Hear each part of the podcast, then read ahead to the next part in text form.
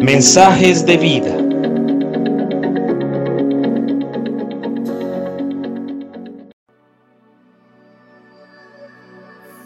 Buenos días, te saluda Nicolás Espinosa. Dios te dice en esta mañana, no recuerdes ni pienses más en las cosas del pasado.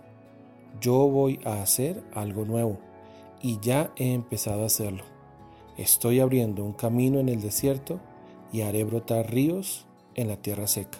Es importante para ti como hijo o hija de Dios liberarte de cualquier mentalidad que puedas estar arrastrando de una experiencia del pasado. Como hijos de Dios debemos comprender que Cristo rompió el poder del pasado para que podamos gobernar el presente y determinar un futuro y una esperanza de bendición. Jesús dijo que ninguno que poniendo su mano en el arado mira hacia atrás es apto para el reino de Dios.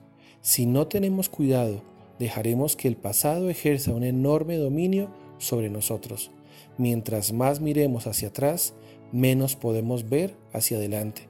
Alguien dijo una vez que un hombre con un reloj sabe qué hora es, pero un hombre con dos relojes nunca estará muy seguro. Y esto puede estar sucediendo a muchos. Tienen un reloj de hoy, pero también tienen otro reloj atrasado del ayer. Pero lo hermoso de la vida en Dios es que Él tiene el poder para restaurar lo que pasó y que no afecte nuestro futuro. Aun cuando hemos fallado, podemos acercarnos a Dios, pedir perdón y recibir su perdón, ser limpios y dejarnos guiar en los pasos a seguir para la restauración.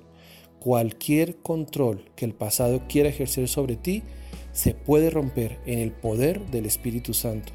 Debemos comprender que no es Dios quien nos retiene al pasado, sino es nuestra decisión permitir que el pasado nos impida vivir al máximo en el presente y en el futuro.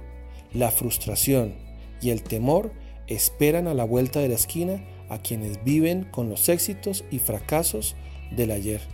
Pablo nos dijo que él mismo no pretendía haber alcanzado ya las cosas, pero hacía una cosa, olvidando ciertamente lo que quedaba atrás, se extendía hacia adelante, hacia una meta, hacia el supremo llamamiento que Dios había puesto delante de él.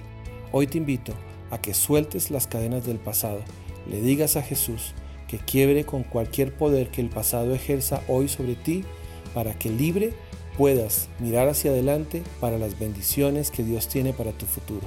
En la Biblia hay más de 8.000 promesas Toma la promesa que Dios te haya dado, declárala hoy, confiésala, salúdala en este día y comienza a vivir un presente lleno de la bendición del Señor, libre del pasado y con toda la esperanza hacia el futuro. Que Dios te bendiga.